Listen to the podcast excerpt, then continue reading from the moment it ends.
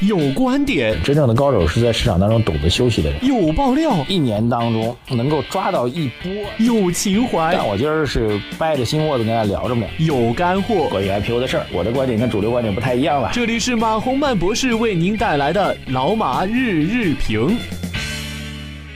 呃，各位老马日评的听众朋友们，大家早上好。二零一七年的十二月十四号，星期四啊。今天的核心内容我大概翻了一下啊。这个首先最大的消息肯定是美联储加息了。这一次加息，按照这个一般的评论观点说，符合预期，符合预期啊。这个市场影响不大。但各位有没有发现？略有不同啊，因为这次加息之后，美国预期呢，二零一八年还有三次下息，二零一七年三次，二零一八年三次。如果从这个周期和频率上来讲，实际上美联储已经进入到连续的快速加息的节奏啊。这个虽然耶伦和未来的继任者他们并非是严格意义上的，呃，他们主他们应该主张比较中性的货币政策啊。不紧不松的货币政策，但是这样一个节奏执行下去的话，实际上美联储的呃货币政策会明显的偏于收紧啊。但收紧的原因呢？收紧原因是什么？货币政策收紧会有两种状况，一种状况类似于中国，类似中国现在货币政策实际在执行层面是收紧的，比如微观层面啊，这个强呃这个金融的微观层面的强监管，实际上就是。啊，降低杠杆率啊，就是要减少货币资金流动性啊。流动性最终的目标是货币资金供应总量的减少。加息其实目标是一样的啊，加息是通过价格手段来提高你的货币资金的成本，然后最终减少整个社会资金的供给总量。两者最终目标是一样的。那究竟采取偏行政性的措施，就像中国，还是采取偏价格性措施，像美国？其实本质结果是一样的。现在差别在于什么呢？美联储的加息可以理解为是被动的货币政策调整，啊，它是由于预期美国经济会增长，特别是明年美国经济还会强势增长情况下，而采取的降温性的措施。而中国的微观层面为主的行政性的强监管的措施，实际的目标是主动性的调整。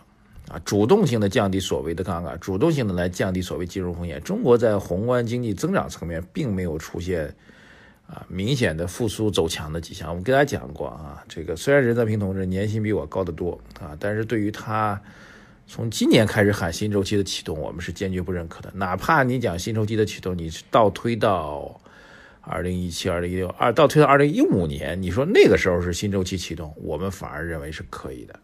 啊，那个时候是供给侧结构性改革，去产能、去库存、去杠杆，降成本、补短板，三去降一补，正式实施，然后对中国经济产生了至少是结构上的重大的影响。你说那时候是新周期启动，我们是认可的。但现今年今年说新周期启动，那肯定是马后炮了。所以中国的宏观总量上来讲，并没有出现经济过热和快速增长的状况。所以中国的货币政策收紧，其实更像是一种主动的、先前瞻性的一种行为。所以这是一个比较重大差别啊。另外一个，大家经常会说，那为什么美国涨，中国不涨？其实逻辑跟这个逻辑是相似的啊。正因为中国是前瞻性的、提前量式的降低了这个金融风险和经济增长的压力，所以股市就很难很难去涨。换句话说，我们需要这一波的提前量打透之后。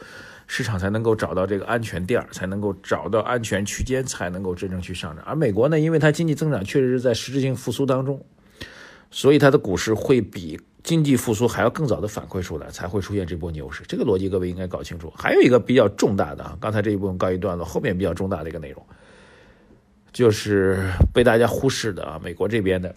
由于大家看的比较多是加息的事情，但实际上更重要的事情，我发现特朗普表示，他说这个他的税改方案在美国国会已经达成一致了啊。因为我是早上起来抓紧时间来翻，不一定看那么细，但是这个结论我看到了。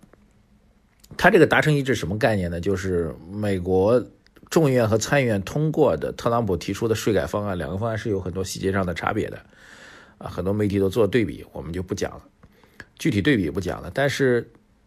这个事情会影响税改执行的速度啊！就是如果美国的众参两院围绕这些细节上的差别在那扯皮，那可能时间会很漫长的来影响这个税改方案的执行。所以，关于税改，就是特朗普这税改到底什么时候执行落实，一直有不同的时间版本的测算。啊，我之前最早讲的版本测算是可能到一九年才可能实行，那么后来又有说二零一八年的下半年。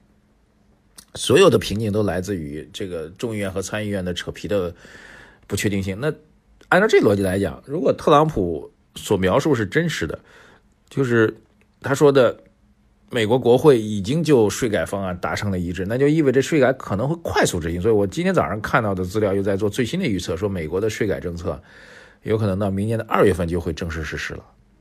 那这样比我们之前的预期要整整提前了一年。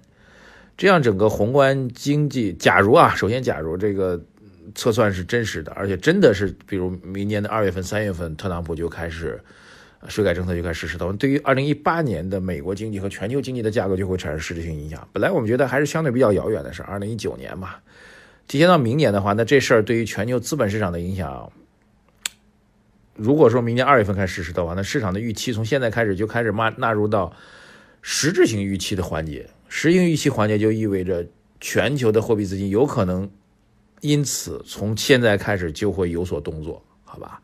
这个消息是被大家所忽视的，也是今天重大的影响。把时间倒推啊，这个倒推到二零一六年的年头上，各位还记得一六年年头上这个资本市场出现过这个我们当时叫做熔断了，连续不断的跌停板啊。我们当时开玩笑说，搞证券的人很开心啊，九点半开盘，十点钟就可以下班回家了。